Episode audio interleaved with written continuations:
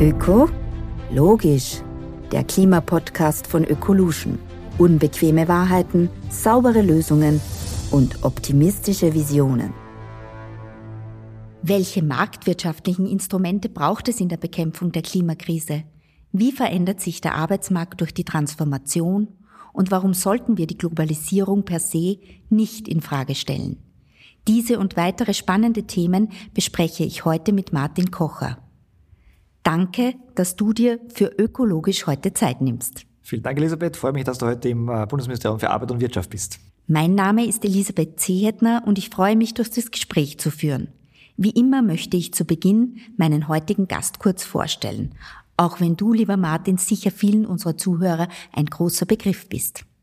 Martin Kocher ist seit Jänner 2021 Bundesminister für Arbeit und seit Mai 2022 Bundesminister für Arbeit und Wirtschaft im Regierungsteam der österreichischen Volkspartei. Vor seinem Wechsel in die Politik war er Direktor des Instituts für höhere Studien IHS, einer der führenden Forschungseinrichtungen in Österreich. Der studierte Volkswirt promovierte an der Universität Innsbruck und forschte an renommierten Institutionen wie zum Beispiel der Ludwig-Maximilian Universität München. Der Fokus seiner wissenschaftlichen Tätigkeit liegt im Bereich der Verhaltensökonomie und auch darüber werden wir uns heute unterhalten.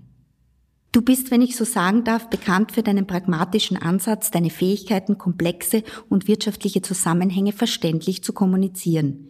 Wie weh tut es dir als leidenschaftlichen Ökonom eigentlich, dass Wirtschaftsbildung noch immer ein wenig zu wenig Stellenwert in der Gesellschaft hat.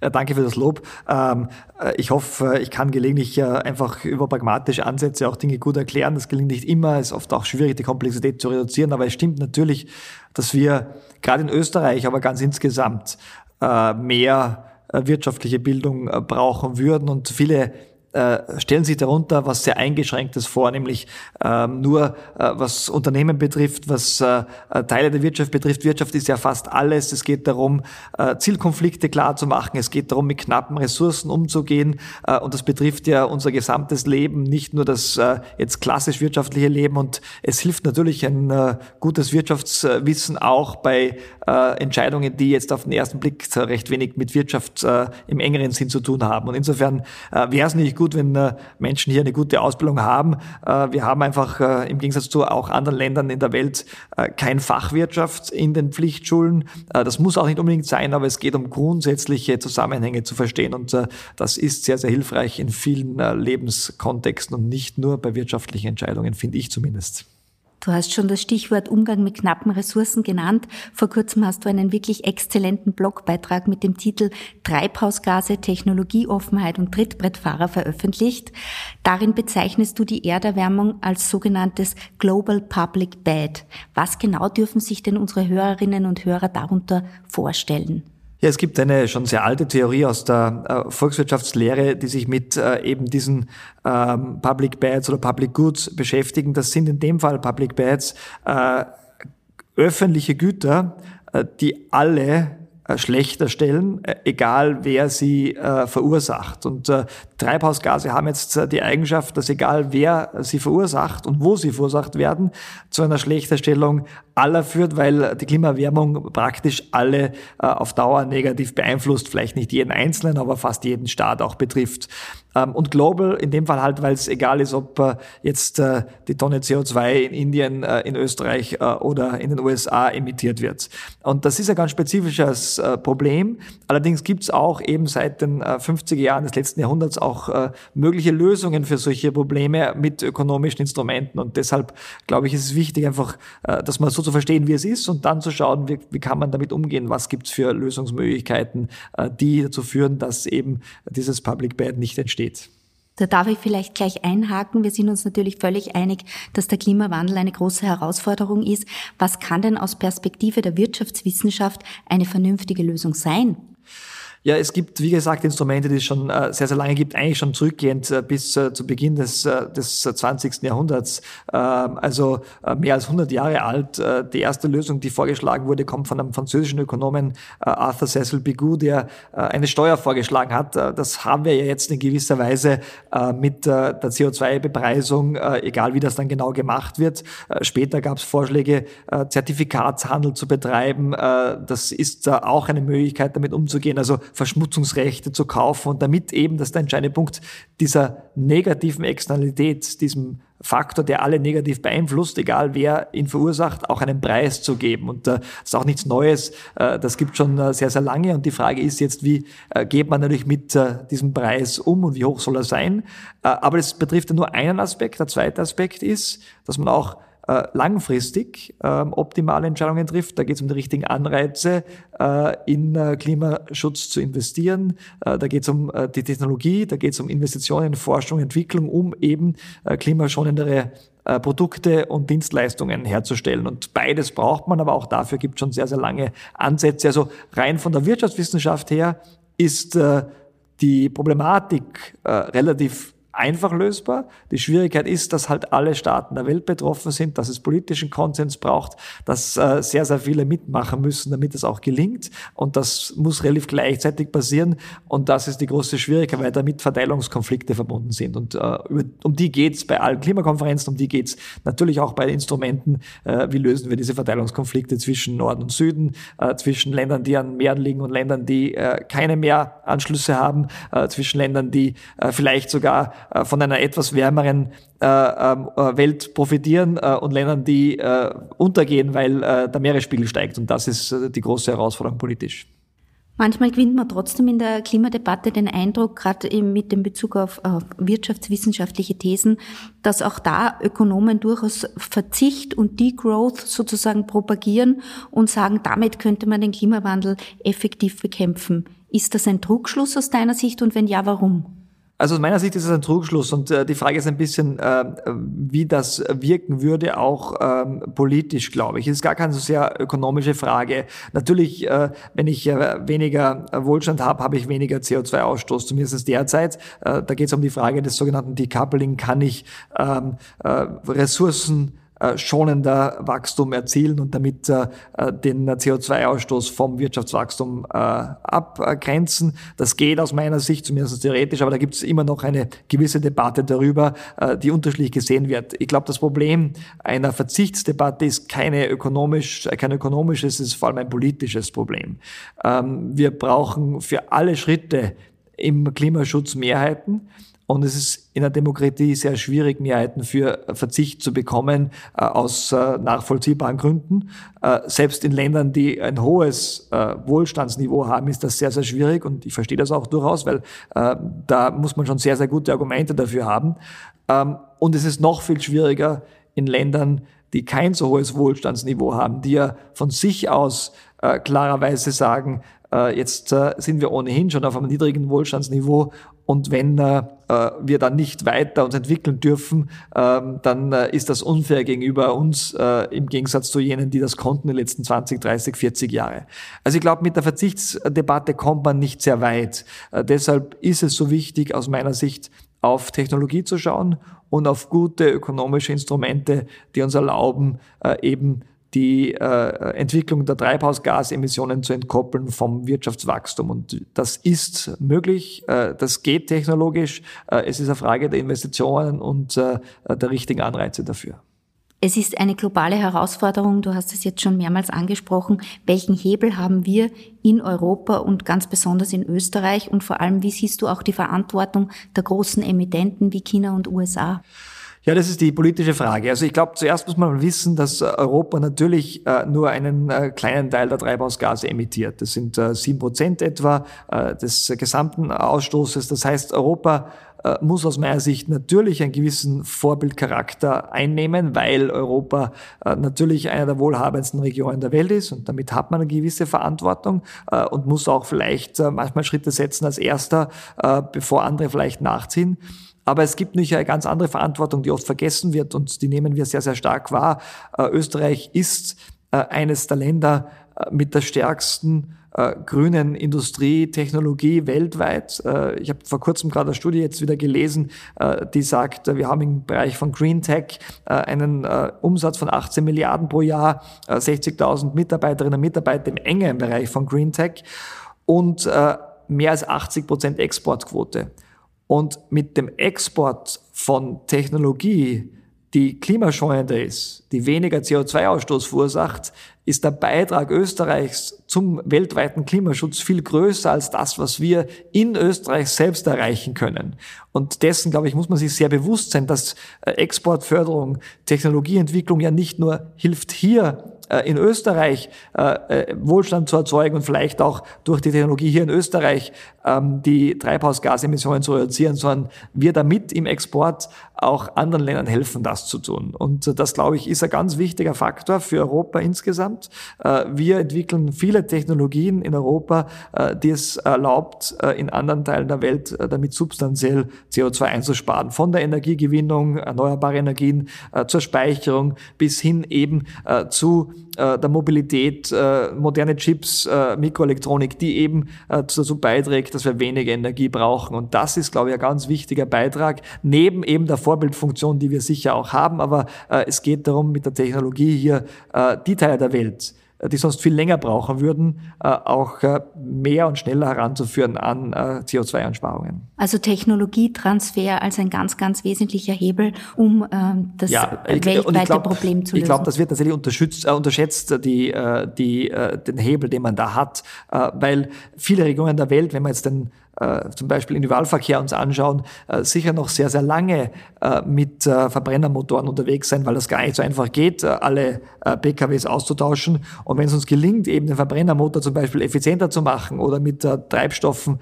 zu nutzen, die mehr erneuerbare Bestandteile enthalten, zum Beispiel über Biotreibstoffe oder zum Teil über, über, über Wasserstoff oder Wasserstoffderivate, dann hilft das natürlich dem Klima auch wenn die es vielleicht sogar gar nicht bei uns brauchen würden. Also insofern äh, ein großes Plädoyer für Technologieoffenheit und den Versuch, eben diese Technologie auch überall einzusetzen. In den vergangenen Jahren, vor allem durch Corona, aber auch oftmals im Namen des Klimaschutzes, wird die Globalisierung in Frage gestellt. Ähm, kann die Lösung, also die Bekämpfung des Klimawandels, so aussehen, dass man versucht, möglichst viel in Europa zu produzieren? Aber wie kommen wir dann an die nötigen Rohstoffe? Ja, ist eine spannende Frage. Natürlich hat äh, die äh, Globalisierung äh, mit äh, den Handelsströmen, vor allem den Güterströmen, die es gibt, zu CO2-Ausstoß beigetragen über den Schiffsverkehr, über den Flugverkehr. Ähm, jetzt ist immer die Frage, wie bewertet man das, weil es auf der anderen Seite natürlich auch dazu geführt hat, dass die Welt näher zusammengerückt ist, es weniger Kriege gibt, auch wenn jeder Krieg, der jetzt entsteht, äh, immer ein tragischer ist. Aber es gibt äh, weniger Kriege als zu Zeiten, wo die Welt nicht so integriert war. Handel ist ein Friedensfaktor, weil er natürlich jeden Krieg für jede beteiligte Nation teurer macht, jeden Konflikt teurer macht. Das heißt, wir haben davon auch sehr, sehr profitiert. Und ich glaube, auch da muss es unser Anliegen sein, diese Handelsströme, gerade die Transportwege, äh, weniger CO2-intensiv zu machen. Und äh, äh, mit äh, äh, alternativen Treibstoffen für den Schiffsverkehr zum Beispiel ist das auch technisch mittlerweile möglich. Es ist eine Frage der Kosten, es ist eine Frage, äh, wie man das international auch akkordiert, dass das gelingt. Aber ähm, technisch auch für den Flugverkehr gibt es äh, mittlerweile die Lösungen äh, und die sind auch schon ausgetestet. Das ist eine Frage der Implementierung. Und ich äh, würde sehr davor warnen, zu glauben, dass eine Regionalisierung der Wirtschaft per se schon CO2 einspart. Das könnte vielleicht bei uns zum Teil der Fall sein, aber es wird sicher nicht überall in der Welt der Fall sein, hängt auch von den Technologien äh, ab und ähm, eine Regionalisierung im Sinne von einer äh, Wirtschaft, äh, die äh, funktionieren würde wie vor 100 oder 200 Jahren, ähm, das kann sich niemand vorstellen, weil das würde dazu führen, äh, dass unser Wohlstand massiv geringer werden würde. Also das wäre sicher nicht akzeptabel und äh, wenn man sich die Umweltverschmutzung vor 200 Jahren anschaut, dann haben wir auch da viele Fortschritte gemacht, trotz einem starken Zuwachs an Wohlstand. Also das macht aus meiner Sicht überhaupt keinen Sinn. Das ist eine Chimäre, dass man die Regionalisierung als Schlüssel für, für Klimaschutz nimmt. Das heißt aber nicht, dass man nicht in Einzelfällen natürlich schauen kann, ob alle Transportwege nötig sind, ob die Kosten, die dort entstehen, auch den Warenkosten entsprechen. Da kann man sicher noch besser werden. Und natürlich auch bei den Rohstoffen. Da gibt es ja eine große Strategie jetzt auf der europäischen Ebene mit mehr Recycling. Ganz wichtiger Faktor natürlich Kreislaufwirtschaft. Das ist aus meiner Sicht auch ökonomisch absolut sinnvoll in vielen Bereichen und natürlich mit strategischen Partnerschaften. Aber genau eine Rohstoffabhängigkeit wird es immer geben, weil wir nicht alle Rohstoffe in Europa haben und vielleicht auch nicht hier abbauen wollen aus den verschiedensten Gründen. Darüber könnten wir sicher auch noch lange diskutieren. Ich glaube aber, dass es noch ein anderes Problem gibt, das vielleicht auch du als Wirtschaftsminister mit Sorge siehst, nämlich das Subventionierungswettrennen, das sich derzeit rund um Europa abspielt. Auch Stichwort Inflation Reduction Act in den USA. Wie gefährlich kann diese Politik für Europa oder ein Exportland wie Österreich sein? Ja, wir sehen derzeit eine Entwicklung, wo Subventionen wieder verstärkt äh, verwendet werden, auch für den internationalen Wettbewerb, die Wettbewerbsfähigkeit einer Wirtschaft. Jetzt, glaube ich, muss man sehr stark differenzieren. Auf der einen Seite gibt es natürlich gute Begründungen für Subventionen, wenn es um den raschen Umbau der Wirtschaft geht. Da glaube ich, macht Sinn, weil die Investitionsvolumina, die es braucht, einfach sehr, sehr hoch sind. Und natürlich äh, muss äh, den Großteil äh, die private Wirtschaft tragen. Aber es gibt auch einen guten Grund, hier zu unterstützen, gerade in der Anfangsphase, damit äh, diese Investitionen auch getätigt werden. Äh, aber natürlich besteht bei solchen Dingen immer die Gefahr, dass dann Subventionen entstehen, die vielleicht nicht nur aus äh, aus den Begründungen, die ich gerade genannt habe, heraus getätigt werden, sondern äh, um eben einen Vorteil zu äh, bringen. Und dann entsteht ein Subventionswettlauf, der für alle Beteiligten nachteilig ist, weil er keinen Wettbewerbsvorteil bringt und gleichzeitig aber die Budgets belastet und die Mittel bindet, die man sonst für vielleicht wichtigere Tätigkeiten, wichtige Maßnahmen verwenden könnte. Und die Differenzierung ist nicht so einfach. Und du hast den Inflation Reduction Act angesprochen. Das ist gerade so ein Instrument, wo Bestandteile äh, sehr gut sind, weil sie damit die USA auch äh, verpflichten, äh, im Klimaschutz bei den Investitionen stärker tätig zu werden. Andererseits gibt es da auch Bestandteile, äh, sogenannte Local Content Requirements, also die Bestimmungen, dass gewisse äh, Produktionswege, äh, Produktionsabläufe in den USA vonstatten gehen müssen. das führt nicht dazu, dass US, die USA bei Investitionen bevorzugt werden von Unternehmen und das führt zu einem unfairen Wettbewerbsvorteil. Deswegen gibt es auch sehr intensive Diskussionen zwischen Europa und den USA, wie man mit diesen Dingen genau umgeht. Also ich glaube, man muss sehr aufpassen, Erstens, dass wir nicht in einen Subventionswettlauf kommen. Zweitens, dass man klar unterscheidet zwischen den Subventionen, die durchaus legitim sind, äh, aufgrund des raschen Umbaus, äh, den wir brauchen, und den Subventionen, äh, die sozusagen am Rücken damit getragen werden und eigentlich jetzt nicht aus ökonomischer Sicht gut zu rechtfertigen sind. Keine einfache Sache. Ähm, wir haben, glaube ich, jetzt in der ganzen Welt so viele Subventionen, wie wir noch nie hatten. Äh, das hat zum einen mit äh, dem Gewinnungseffekt äh, während der ersten Phase der Corona-Pandemie zu tun und zum zweiten mit den Klimaschutzmaßnahmen, die stärker subventioniert werden als vieles andere, was davor an Subventionen tatsächlich auch in den großen weltwirtschaftlichen Regionen getätigt wurden. Wir haben schon über Anreize gesprochen. Der CO2-Preis soll ja auch ein Anreiz mehr oder minder sein, dass man in die richtige Richtung geht. Warum ist es aus deiner Sicht ein geeignetes Instrument und wie siehst du die Chancen, dass es vielleicht einmal eine globale Bepreisung gibt?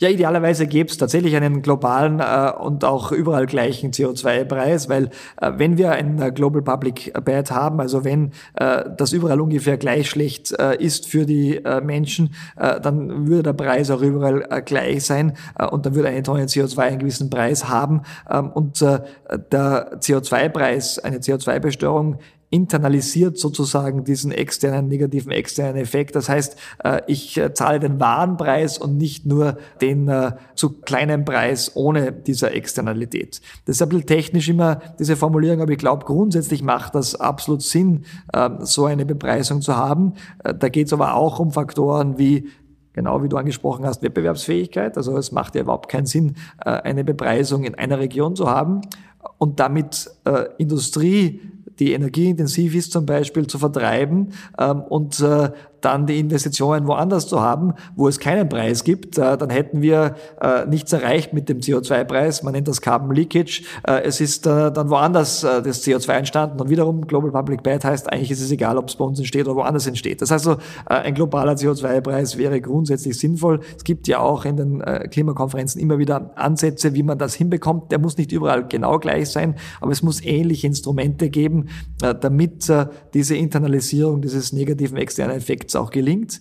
Ähm, es gibt auch andere Instrumente, wie gesagt, Zertifikatshandel hat eine ähnliche Logik. Es gibt auch andere Instrumente, die man verwenden kann, äh, aber wir brauchen diese Instrumente, um Kostenwahrheit zu haben. So schwierig sie auch sind natürlich für viele Betroffene und dann geht die Frage nicht sofort auf den Tisch, wie gehen wir damit um, was die Verteilungswirkungen betrifft. Und da haben wir auch in Österreich ja eine sehr schöne Lösung gefunden, äh, dass äh, mit dem Klimabonus die Einnahmen äh, des CO2-Preises auch ausgeschüttet werden. Das heißt, man zahlt zwar etwas mehr, aber wenn man unterdurchschnittlich CO2 verbraucht, und das machen die meisten, die weniger verdienen, dann profitiert man sogar davon. Wenn man überdurchschnittlich CO2 verbraucht, dann hat man zwar mehr an Kosten, aber das sind meistens die, die durchaus etwas mehr verdienen und dadurch kann man sich auch ein bisschen leisten oder eben den CO2-Verbrauch Verbrauch auch reduzieren. Das machen ja auch viele. Also insofern dieser Umweg über den Klimabonus ist ein sehr guter, finde ich. Und wir haben es in extrem schneller Zeit geschafft, in der Regierung die ökosoziale Steuerreform und den Klimabonus einzuführen ähm, und auch wirklich umzusetzen mit all den Schwierigkeiten, äh, die damit zusammenhängen, dass man äh, denen äh, fünf, sechs Millionen Menschen ausschütten muss. Aber in Deutschland gibt es Pläne, äh, die sagen, es wird noch zwei Jahre dauern, bis sie soweit sind, den Klimabonus auch tatsächlich auszuschütten. Äh, also ich glaube, wir haben da im Vergleich eine ganz gute Struktur zusammengebracht bei all den Schwierigkeiten, die es damit gegeben hat. Der Klimawandel ist ja insgesamt eine Mammutaufgabe für alle Bereiche eines Staates. Äh, die Wirtschaft ist natürlich besonders betroffen, auch die Arbeitswelt. Welche Transformation kommt denn auf unsere Berufe, auf unsere Jobs zu?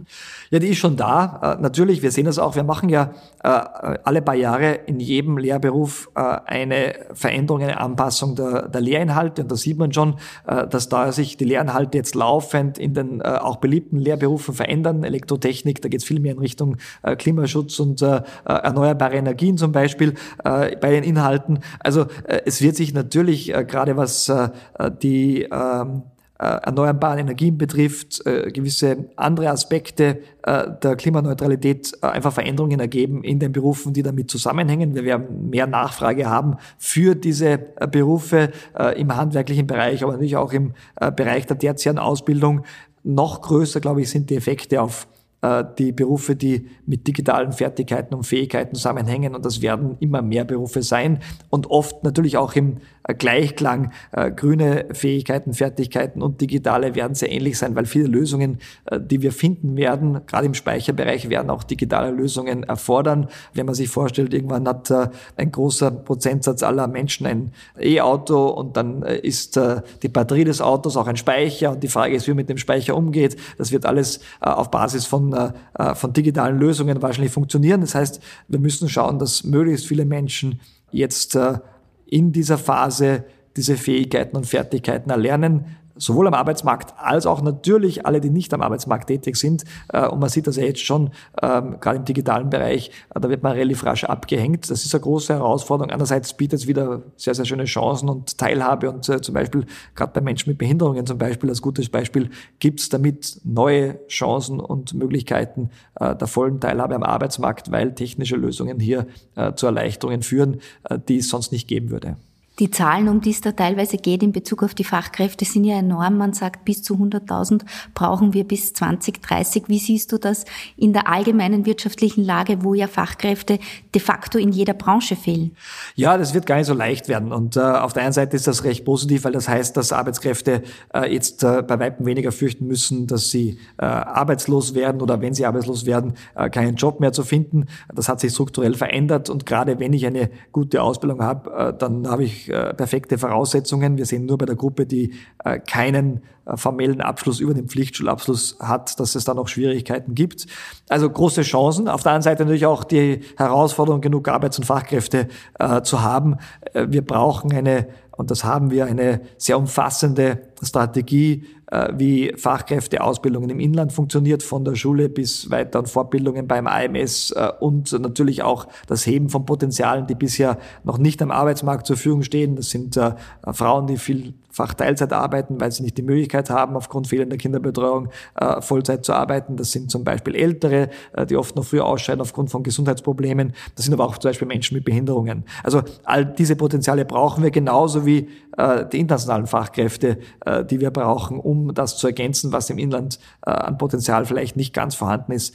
Ich bin da gar nicht pessimistisch, wir haben da genug Potenzial. Ähm, aber es wird natürlich auch äh, das Überspringen äh, einiger ideologischer Stöckchen brauchen äh, auf allen Seiten, damit äh, die Gesetze so angepasst werden, äh, dass uns das auch gelingt. Äh, wir haben natürlich letzten 20, 30 Jahre oft Situationen gehabt mit sehr hoher Arbeitslosigkeit vergleichsweise und da gab es tendenziell eher äh, natürlich die Bestrebungen, Menschen äh, aus dem Arbeitsmarkt rauszubringen, früher in Pension zu schicken, äh, eher nicht anzusprechen, um am Arbeitsmarkt tätig zu werden, weil es nicht so viele Arbeitsplätze gegeben hat. Äh, wir kommen in eine Phase, demografiebedingt, die nächsten 10, 20 Jahre, wo es genau umgekehrt sein wird, dass wir jedes Potenzial brauchen, dass wir jeden und jede versuchen müssen, am Arbeitsmarkt aktiv werden zu lassen.